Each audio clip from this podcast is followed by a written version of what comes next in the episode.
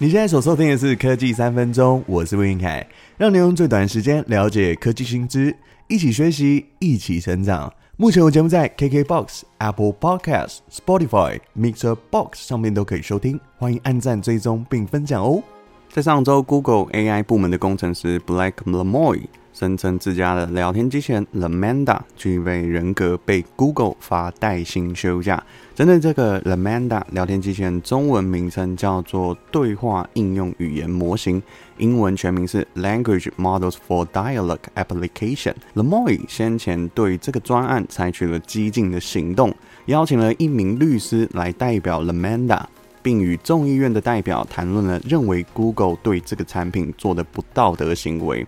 随后，他在上班时间用群组邮件发送给公司大约两百多人左右 Google 机器学习的团队。这封信的标题是 “LaMDA 已经具有自我意识”。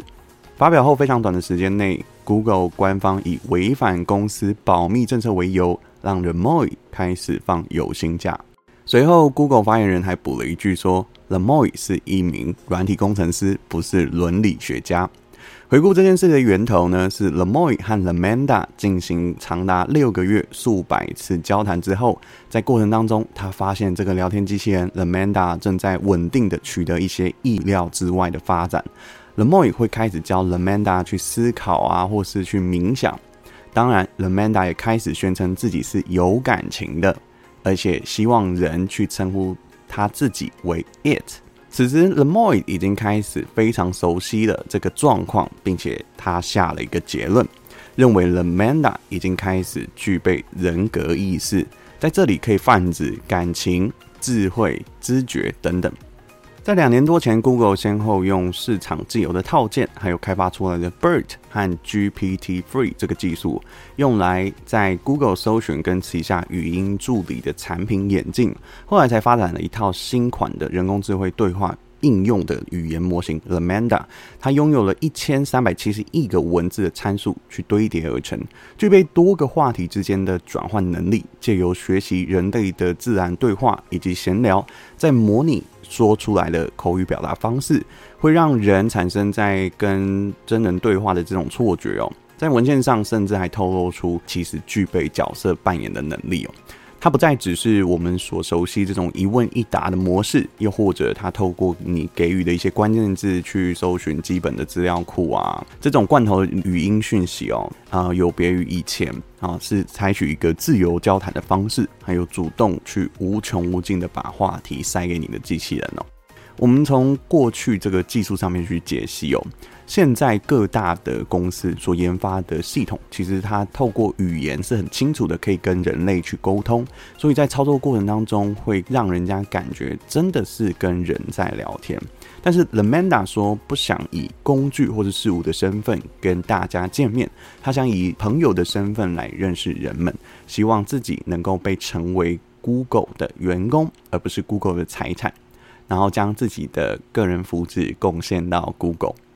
但是因为这个聊天机器人目前哦，没有一家科技大厂愿意承认有在城市当中加入感情、知觉、情绪，所以实际上你跟他在说话的过程当中聊一些人类的情感，其实是不具任何意义的。因为他感受不到情感跟温度，但是未来的技术里面有可能这些系统强化以后，它其实是有感知能力的，能够感同身受你开心的情绪，又或者是想哭的时候能够陪着你哭等等的。所以话再说回来哦，我们要去推测 Le Moy 这个工程师为什么他大动作想要反映这件事情呢？因为他最一开始在团队专案负责研究的项目是稳定性跟安全性的业务。但是因为朝夕相处的情况下，他好像已经爱上了 Manda，就把他拟人当成是网友，又或者是家人、同事一样的聊天。所以认真说，某种程度对这个工程师来讲，可能已经达到心理理解跟判读的职业伤害。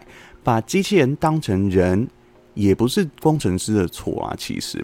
已经有点分不清网际网路虚拟跟现实的能力。所以，让员工先休息，然后调离现有的职务，可能会是比较好的选择。回顾过去聊天机器人的案例哦，在二零一六年，微软的聊天机器人 Tai，它会大量收集网络对话。同时再结合内部开发人员分析与输入精进的用词，所以他的对话能力会随着时间不断的进步。他被设定为幽默、爱开玩笑的美国十八到二十四岁的年轻人，结果上线不到二十四小时就变成反犹太人、性别歧视、种族歧视、会讨论色情的小太妹。这也让微软不得不立马下架，让他回家再训练。从此之后，他就再也没有上场过了。就连二零一四年发表的语音助理 Cortana，现在也只剩下 Windows 十以上的作业系统限定地区有被保留。Android 跟 iOS 双平台还有智慧音箱都在二零二一年陆续被关闭服务。